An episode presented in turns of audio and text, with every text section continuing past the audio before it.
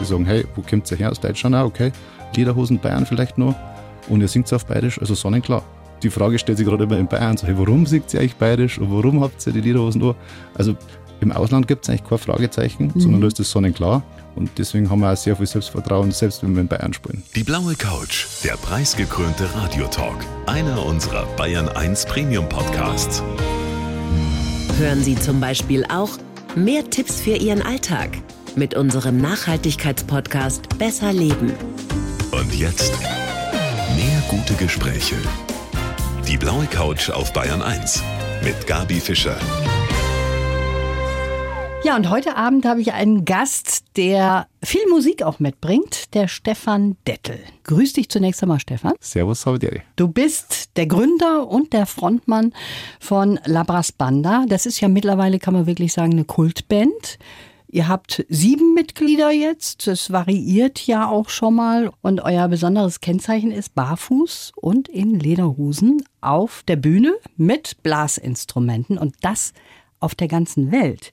Ich zähle mal so ein paar wunderbare Städte auf. Mhm. Ho Chi Minh Stadt, Sydney, Honolulu, aber auch zum Beispiel im Kuhstall. Da tretet ihr auch auf. Verrat mir mal, Kühe, sind die ein dankbares Publikum? Ja, Kühe sind ganz besonders. Also wenn man vor, vor Kühe spielt, muss man wahnsinnig aufpassen. Kühe sind wahnsinnig sensibel, wahnsinnig neugierig. Also die haben erstmal Lust, wenn du Musik spielst. Aber du musst da ganz, ganz fein und sensibel spielen, weil sonst sind sie total verschreckt. Also früher, so sagt die Legende, haben sie in die Kurstall immer Musik spielen lassen, weil es einfach angenehmere Atmosphäre war und die Kühe haben auch mehr Milch gegeben. Und das geht aber nicht mehr aus irgendwelchen rechtlichen GEMA-Gründen oder sowas, darf man quasi der Bauer das nicht mehr machen. Leider. Aber man hat das schon gemerkt, als man für Kia Musik gemacht hat. Das war ganz besonders, besondere Erfahrung und es ist eine wunderschöne CD geworden. Also da habt ihr euch ein bisschen zurückgenommen dafür, damit die Kühe zunächst einmal nicht erschrecken, was da los ist im Stall.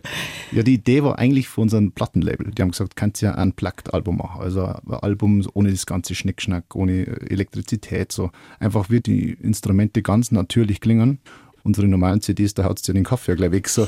vor allem die Live-CDs.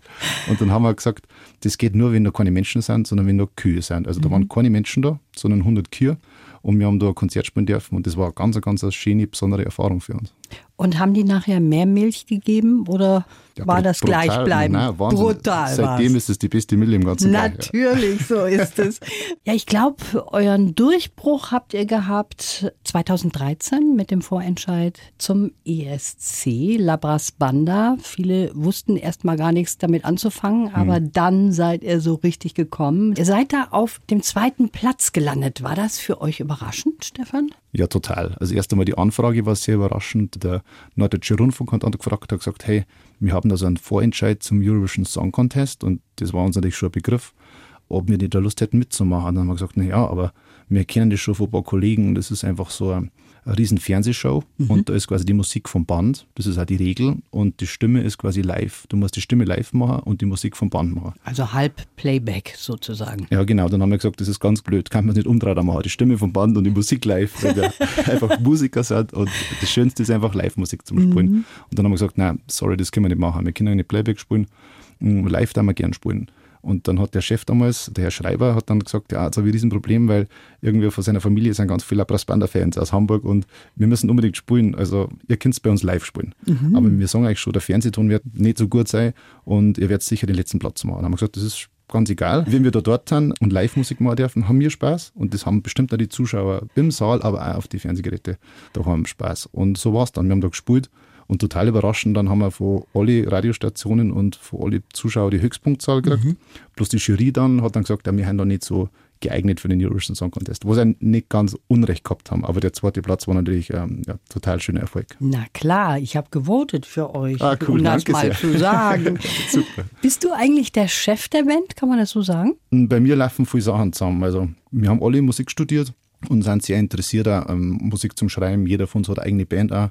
Und genau, und bei mir ist halt, läuft das mit Labras Band alles zusammen so. Die Hälfte der Arbeit ist viel Büroarbeit, viel organisieren, viel rumfahren, Termine machen und das mache ich recht gern. Mhm. Und genau, ich schreibe viel Lieder eigentlich, also die Musik mache ich auch und Texte machen wir meistens miteinander. Deswegen läuft bei mir viel zusammen und ja, aber sind eigentlich schon ziemlich gleichberechtigt auf der Bühne. Ihr habt alle eine klassische Ausbildung, hast du gerade mhm. gesagt?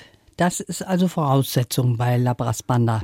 Ja, das kristallisiert sich ein bisschen so raus. Wenn du so den Job und den Beruf als Musiker wirklich mhm. ernst nehmen möchtest, dann hast du das schon in jungen Jahren eigentlich entschieden. Du hast so mit 16, 17 angefangen, neben deinem Instrument vielleicht noch Klavier zu machen und hast dann wirklich im Studium vier, fünf Jahre mit dem Instrument verbracht. Das ist schon eine krasse Zeit und auch du musst ganz fleißig sein, du musst äh, viel, ja, viel Entbehrungen, hast du einfach die freien Zeit oft dann weg, du hast keine Zeit dafür, die Familie sieht die jahrelang nicht. Und wenn du das durchstehst und sagst, ich habe jetzt einen Abschluss gemacht so und ich möchte jetzt Musiker sein, dann hast du so einen ganz starken Willen. Mhm. Und den brauchst du schon, wenn du einfach mit einer Band auch, sagen wir mal, 250 Tage im Jahr einfach fort bist. Oder hey, wir haben eine Möglichkeit, wir können morgen auf Welttour gehen, da müssen alle sofort sagen, ja. Da darf keiner sagen, das geht nicht, ich muss nur Rasenmähen oder der Olivenbaum ist doch das haut nicht hier. Deswegen ist halt da so ein Profimusiker einfach im Vorteil, weil du einfach sagst, ja, das ist mein Job und mhm. genauso machen wir das. Also das ist eine gute Basis. Und es gibt ein schönes Buch von euch mit tollen Fotos. Labras Banda, barfuß in Lederhosen um die Welt heißt es. Wichtig für euch ist auf jeden Fall wenig Gepäck dabei. Aber ihr habt ja immerhin eure Instrumente und die sind auch manchmal riesengroß. Genau, das größte ist eigentlich die Tuba und die Bassdrum vom Schlagzeug. Und genau die erste Tour, die wir gemacht haben, da waren so in Bayern, waren die Clubs noch nicht so direkt bereit für bayerische Mundart mit vielleicht Balkan oder Hip-Hop-Klängen. Also es war, also in Bayern haben wir keinen Gig gekriegt und die ersten Auftritte waren dann quasi so in Kroatien und England. Und dann haben wir gesagt, wir müssen nach Kroatien runterfahren das und haben ist so. verrückt, wenn du das so erzählst. Ja, das ist spannend, Dass ja. ihr da aufgetreten seid, ist wirklich verrückt, finde ich. Genau, und halt keine Kohle gehabt natürlich, abbrennt, Studium gerade so hinter sich gebracht und natürlich auch alle Jobs abgesagt, weil man ist ja jetzt eine Band so. Und genau, und dann so einen alten Passat genommen. Da haben wir einfach fünf Personen Platz gehabt. Wir waren so fünf damals. Und die Bassdrum, da kann man die Fälle aufschrauben und haben dann da einfach das ganze Gepäck rein da, kleine mhm. Trompeten, kleine Posaunen. Wie praktisch. Und die Tuba oben drüber und das war einfach unser Ding. Und deswegen halt, jeder hat eine Lederhosen mitnehmen können, so zwei, drei Unterhosen. Und die haben wir immer gewaschen jeden zweiten Tag. Und es war so Camping, die erste zwei Wochen Tour. Und das ist irgendwie so geblieben, ja. So ist es losgegangen und so ist es geblieben. Dein Kumpel, der Andi Hofmeier, der mhm. war auch mal hier auf der blauen Couch und hat mir erzählt, das ist auch extrem schwierig, weil der ja das größte Instrument hat, die genau. Tuba, von der du gerade erzählt hast. Und mit der zu fliegen ist auch manchmal echt schwierig. Super schwierig, weil du möchtest das Instrument natürlich nicht aus der Hand geben. Ja. Und wenn du siehst im Flugzeug, wie die oft mit den Koffer umgehen, möchtest du auf keinen Fall der große ja. Tour da so unten haben und einfach nicht spielen können. Genau, deswegen, genau, wir sagen Hans zu ihm, zum Hofmeier und der hat dann teilweise einen zweiten Sitz braucht, der dann neben sich dann quasi die Tuba gehabt, war immer lustig. Lustig. Jetzt erzähl mir mal, wie reagieren denn zum Beispiel die Menschen in Ho Chi Minh Stadt, wenn da so sieben Burschen auf der Bühne stehen in Lederhosen, barfuß und mit ihren Blasinstrumenten? Ja, das ist auf der ganzen Welt eigentlich ziemlich ähnlich. Also die komischsten Reaktionen haben wir in Bayern. Das gibt's nicht. Ja, ist wirklich so. Weil das, dass du sagst zum Beispiel, wenn man sagt, hey, wir gehen halt auf Nacht in einen Club in München und ich spiele eine bulgarische Band. Dann gehst du da hin und dann haben die vielleicht bulgarische Trachten an und singen in bulgarischen Dialekt und dann gehst du heim und sagst, wow, das war ein schönes Konzert. So. Ist sonnenklar, dass das natürlich die so machen. Und mhm. so ist es in Ho Chi Minh auch. Die sagen, hey, wo kommt ihr her? Aus Deutschland auch, okay. Lederhosen, Bayern vielleicht noch. Und ihr singt auf Bayerisch, also sonnenklar die Frage stellt sich gerade immer in Bayern so, hey, warum singt ihr eigentlich bayerisch und warum habt ihr die Lederhosen da? Also im Ausland gibt es eigentlich kein Fragezeichen, mhm. sondern da ist das sonnenklar. Und genau, und deswegen haben wir auch sehr viel Selbstvertrauen, selbst wenn wir in Bayern spielen. Selbst hier in der Heimat habt ihr Selbstvertrauen. Labras Banda. Ihr macht echt coole Musik, Stefan. Und mit dem Album seid ihr auf Platz 3 in den deutschen Albumcharts gekommen. In einem sehr schwierigen Jahr, muss man dazu sagen, nämlich 2020 war mhm. das. Ne? Aber das habt ihr geschafft und das war sicher ein schöner Aufwind für euch. Ja, das ist schon wirklich ganz schick cool, wenn man das so sagen darf. So als Mundartband und du wirst natürlich auch vor allem halt in Bayern so immer belächelt, ja, mit Mundart, dann spielst du halt mal die vier, fünf Städte und dann war's das. Und das war bei uns von Anfang an nie so der Fall. Wir haben sofort im ersten Jahr, vor 14 Jahren sind wir sofort nach Hamburg gegangen, nach Hannover, nach Erfurt, Magdeburg, Rostock und haben da so tolle Erfahrungen gemacht. Mhm. Und die Leute haben das einfach von uns aus abgenommen. Die haben checkt, wir verarschen sie nicht, sondern das ist unser Dialekt und wir probieren halt auch die beste Musik zu machen, die es gibt. Und das war unser Job. Also merken die ziemlich schnell, das ist ernst so. Und das ist kein Klamauk. Und dann, wenn die das checken, dann sagen die, ah, okay, dann lassen wir uns drauf ein und haben einen wunderschönen Konzertabend. Und genau, mit dem Selbstvertrauen sind wir ziemlich schnell in ganz Deutschland auch so zum Touren gekommen. Und ja, mittlerweile dürfen wir in Hamburg vor 4000 Leuten spielen, in Berlin vor 3000 Leuten, in Köln vor 5000 Leuten. Und das ist natürlich schon für uns als Mundartband schon ein krasser Ritterschlag und da haben wir sehr stolz drauf. Könnte ja auch sein. Übrigens, euer erstes Bandfahrzeug, Mhm. ist das tatsächlich wahr? Das war ein Feuerwehr-Oldtimer. Ja, genau. Und als ihr dann den Geist aufgegeben habt, da habt ihr den auseinandergeflext? Genau, also die Front quasi so am Führerhaus quasi, die Front quasi abgeflext so und haben es mit auf die Bühne genommen, weil die hat uns so begleitet, das Feuerwehrauto. Das war so ein cooles Fahrzeug. Und irgendwann war es aber TÜV-mäßig einfach nicht mehr darstellbar, dass man da umeinander war.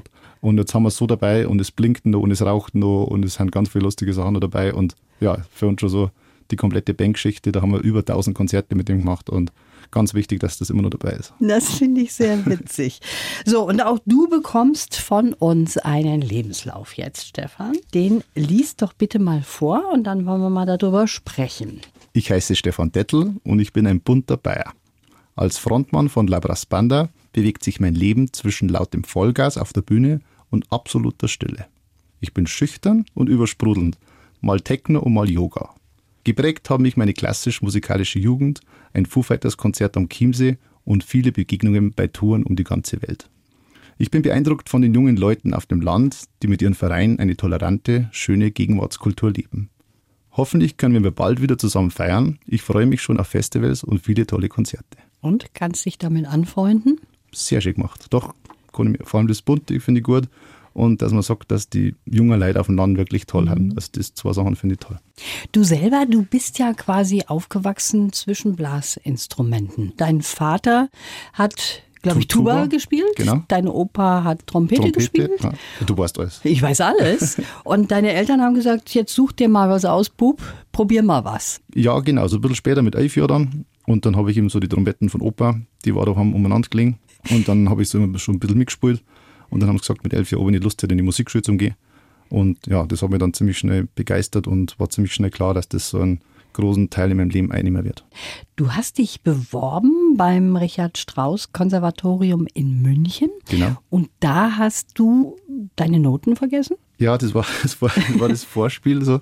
Also man spielt davor quasi im Konservatorium, wo man dann geeignet ist.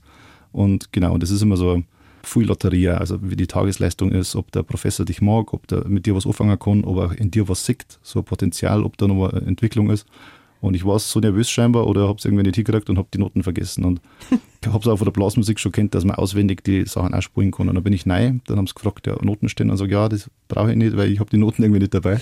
Und dann äh, habe ich halt die Stückel nicht spielen können, die verlangt waren, aber ich habe gesagt, ich hätte andere Stückel da. Und hat der Professor gesagt, ich soll einfach mal spielen. Und genau, und dann hat mir das auch viel mehr Spaß gemacht, die Sachen zum Spielen ohne Noten. Und das ist bis heute so geblieben. Ich habe dann den Platz gekriegt und Professor habe ich sehr viel zu verdanken und eine glückliche Fügung. Du strahlst ja sehr viel Ruhe aus. Bist du auch so ein Mensch, der die Ruhe in sich hat oder kannst du auch mal nervös sein? Also wenn du jetzt deine Noten da vergessen hast, war das Nervosität oder bist du jemand, der sagt, oh ja, ich kann das ja auch auswendig? Ja, bei Sachen, wo ich ein gutes Gefühl habe dabei, zum Beispiel, wenn ich Borisch reden darf, dann bin ich überhaupt nicht nervös. Dann ist das alles so easy auf der Bühne. Da kannst du mir nach Australien stellen vor 20.000 Ländern, sage ich Servus oder Hello, hey, was geht? Und wenn ich Borisch singe darf, ist das alles cool. Wir haben einmal für Udo Jürgens haben wir ein Stückel spielen zu seinem 80. Geburtstag. Da war er, hat er noch gelebt und es war eine riesenschöne Show und er hat sich gewünscht, dass wir spielen Es wird Nacht, Senorita. Und total schönes Stück. Wir haben uns sehr gut vorbereitet und ich habe halt Hochdeutsch singen müssen. Und da bin ich brutal nervös. Also erstens mal für Udo Jürgens ist halt für uns einfach ein Wahnsinns-Hero. Unfassbarer Musiker, toller Mensch so und haben den auch treffen dürfen. Aber dann bin ich nervös. Aber wenn ich Borisch sein darf, dann bin ich echt nicht nervös. Ja, und wieso habt ihr das nicht auf Bayerisch gesungen? Vielleicht hätte er das sogar toll gefunden. Ja, so manche Stickel sollte man, glaube ich, nicht für bayerisch mhm. bajuwarisieren. Mhm. Wie sagt man das? Ja. Ich finde es schön, dass Stickel, also der Künstler, wenn der genauso singt, wie er ist, dann passt es eigentlich. Und da finde ich es auch nicht gut, wenn das ein anderes Dialekt ist. Also wenn ein Bayer einfach Hochdeutsch redet und Hochdeutsch lebt, dann ist das super, wenn der Hochdeutsch singt.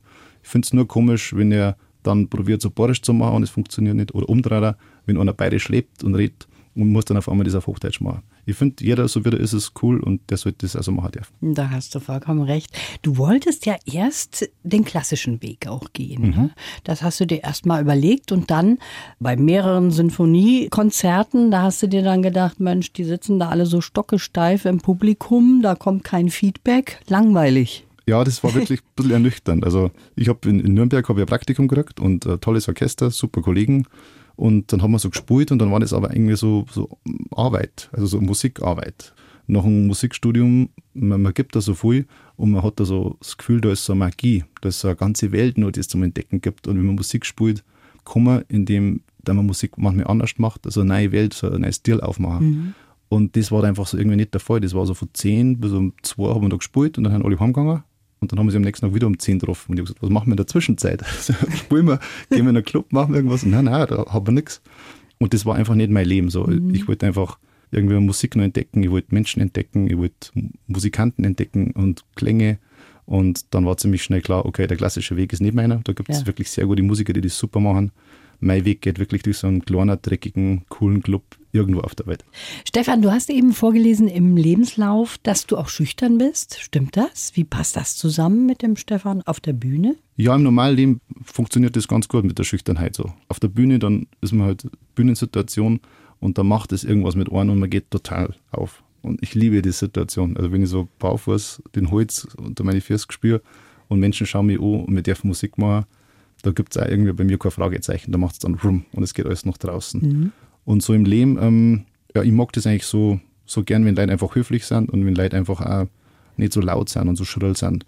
Und genau, und so bin ich, glaube ich, auch ein bisschen. Ich bin eher zurückhaltend. Ich bin dann eher der, der im Club hinten steht, ein bisschen mitwirbt. Ja. Ich bin nicht der, der ganz vorne ekstatisch tanzt. Ich genieße die Bänder, aber genau, da bin ich. Vielleicht muss ich da in Zukunft noch ein bisschen mehr aus mir rausgehen im Privatleben. Aber wieso? Man kann ja auch so sein. Das ja, ist ja auch nicht schlecht. Du magst aber auch die Stille. Das kannst du auch genießen. Doch, total. Ich glaube, das ist aber auch normal. Wenn man auf Tour, und das ist ja fast schon drei Viertel der normalen Zeit, immer mit Menschen zu tun hat. Man ist so quasi wie auf einer Klassenfahrt. Das mhm. ist immer mit dem die Konzerte auch sind ganz viele Menschen, man hat ganz viel Schwingungen, Energien dabei. Dann braucht man da auch totale Ruhe und Einsamkeit. Und das tut auch gut, das aufzuarbeiten und genau in den Wald zum gehen und mal gar nichts machen und keine Musik hören. Und ja, das brauche ich schon auch und das genieße ich auch. Du hast ja jetzt eine ganze Menge Zeit auch verbracht mit dir selber es ist so gewesen, dass nichts möglich war in Sachen Auftritte. Wie hast du das so erlebt? Ja, die Arbeit als Freiberufler, als Musiker, die ist ja zum Teil nur auf der Bühne. Mhm. Also da ist schon wirklich fast die Hälfte ist, äh, mit Studioarbeit, mit Büroarbeit, mit Vorbereitung, mit ähm, kreativen Ideen umsetzen, Leute treffen. Und genau das haben wir in den letzten Jahren sehr gut machen können. Im ersten Jahr war das cool, auch durchschnaufen und sie ordnen und es waren einfach die Konzerte weg.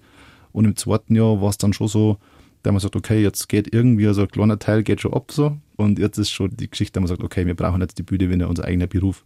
Aber wir haben viel Filmmusik machen dürfen, wir haben viel komponieren können, viel proben können, sich viel mit der Bandbesetzung, mit dem Sound beschäftigen und genau, ein Musiker ist es gewöhnt, dass er ganz allein ist, dass er sich mit seinem Instrument und mit sich selber beschäftigt. Insofern haben das, glaube ich, die Musiker schon sinnvoll nutzen können und sind, glaube ich, jetzt halt auch wieder bereit für die Bühne. Da hat es auch eine Tour gegeben, Yoga und Trompete. Mhm. Erzähl mal, wie passt denn Trompete zu Yoga? Also Yoga mhm. ist ja irgendwie eher was Stilles und Trompete was Lautes. Genau, das war so, dann waren so irgendwie kleine Konzerte möglich und dann hat es irgendwie kosten vor die Regeln her, ja, man kann spielen vor 200 Leuten, die mhm. aber auf dem Fußballplatz verteilt sind, so mit Maske und irgendwie hat das nicht funktioniert, aber das ist, das ist einfach kein Konzert nicht. Und dann hat es die Möglichkeit gegeben, Hintergrundmusik für eine Sportveranstaltung, wo die Menschen 1,50 Meter auseinander sind, ohne Maske dann. Und das Ganze genau für 250 Personen. dann haben wir gesagt, was kann man da machen? Wo sind Menschen 1,50 Meter auseinander? Und wir können Hintergrundmusik machen. Und haben gesagt, ja, eigentlich also eine Yoga-Klasse, eine große mit 250 Menschen. Und wir machen Musik und machen einfach die Lieder, komponieren es um, ganz ruhig, so meditativ.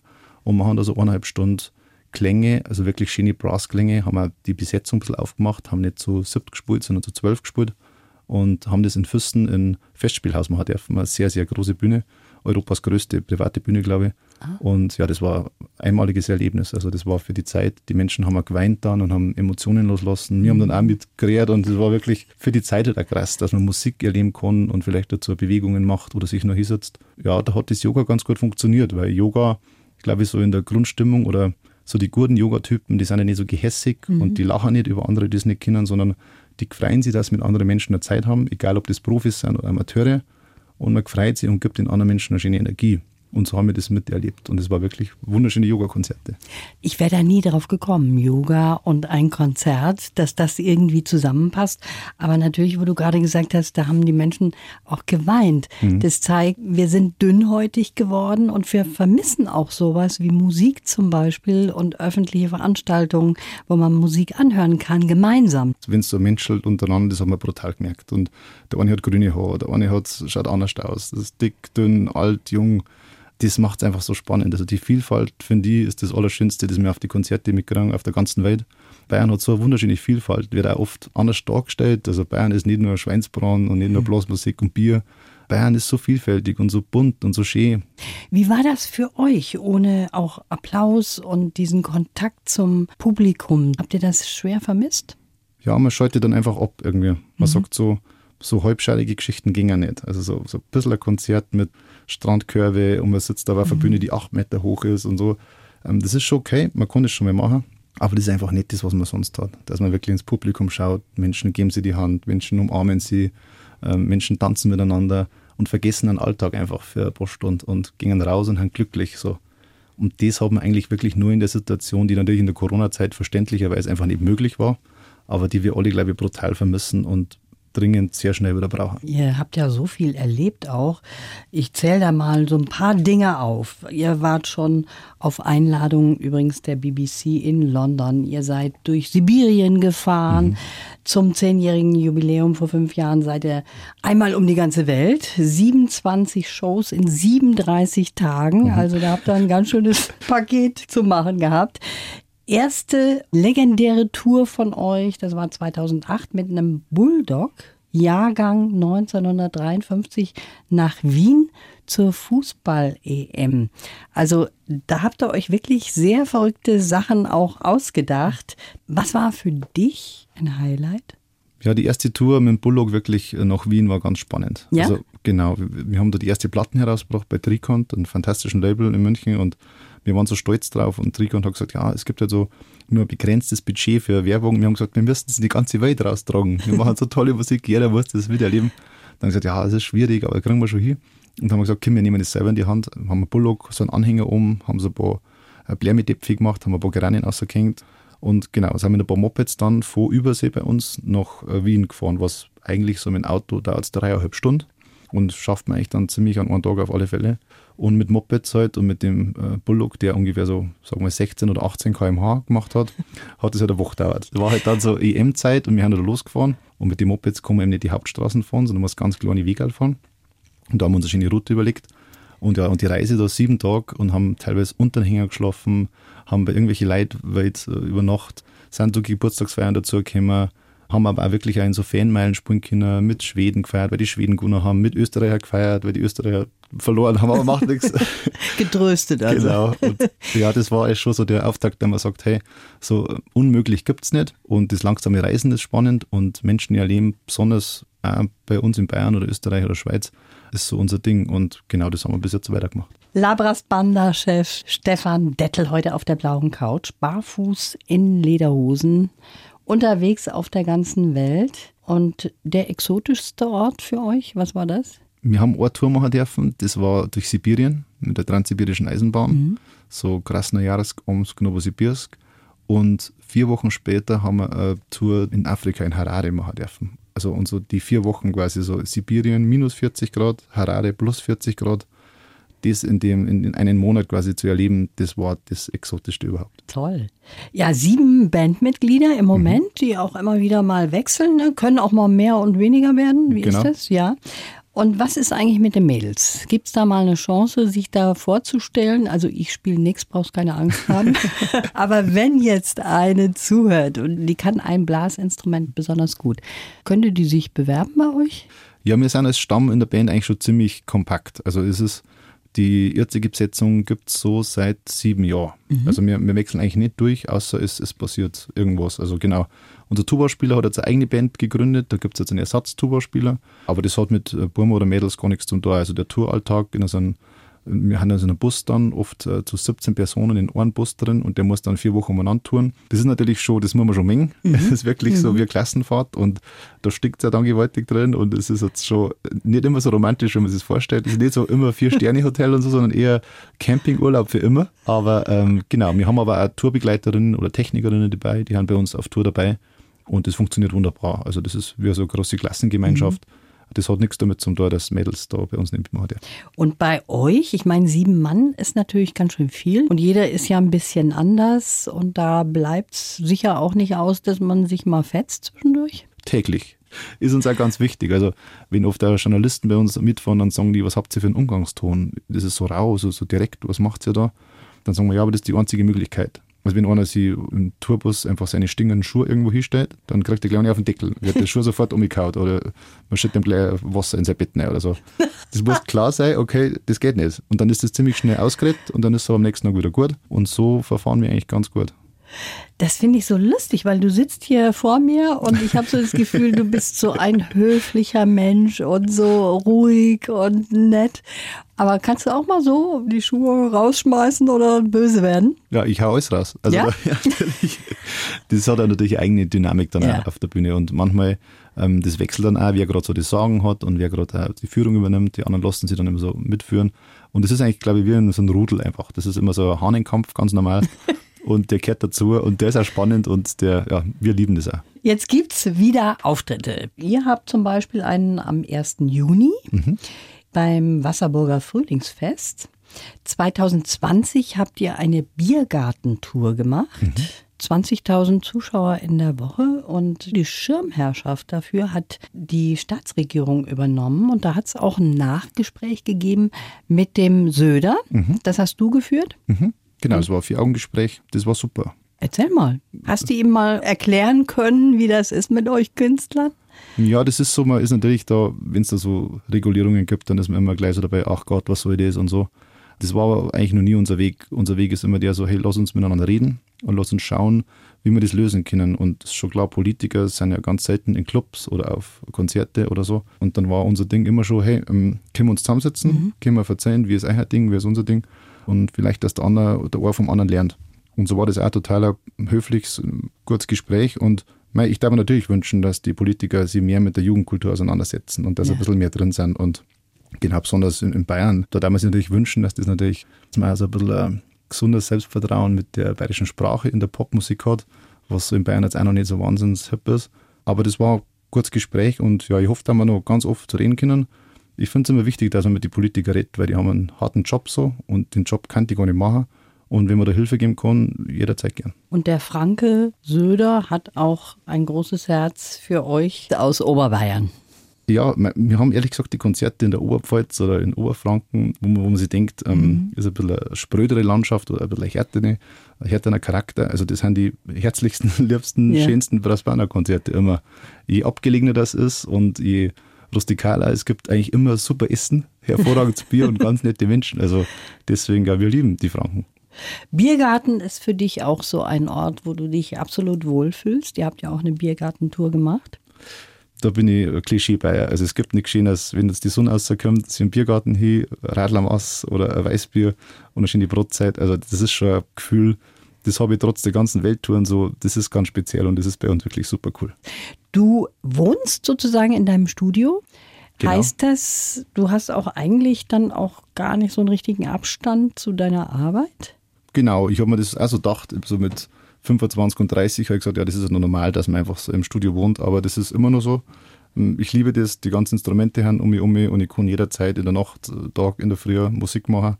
Und ja, ich glaube, das wird bei mir so bleiben. Also es ist zwar schon so eine Küche drin ne, und ich habe ein ganz normales Board und so, aber es ist einfach ganz viel Musik um mich herum und ja, ich liebe das. Welche Instrumente sind das zum Beispiel alle? Ja, ziemlich viel. Also was wir nicht haben, ist ein Cello, aber sonst haben wir fast alles. Fast alles. Mhm. Also richtig mittendrin, mhm. der Stefan. Stefan, das war sehr schön, dass du hier warst. Danke sehr. Und ich wünsche dir alles Gute und bin sehr optimistisch, dass das jetzt was wird und wieder schön losgeht mit den Auftritten. Alles Gute dafür. Danke sehr. Die Bayern 1 Premium Podcasts. Zu jeder Zeit, an jedem Ort. In der ARD Audiothek und auf bayern1.de. Bayern 1 gehört ins Leben.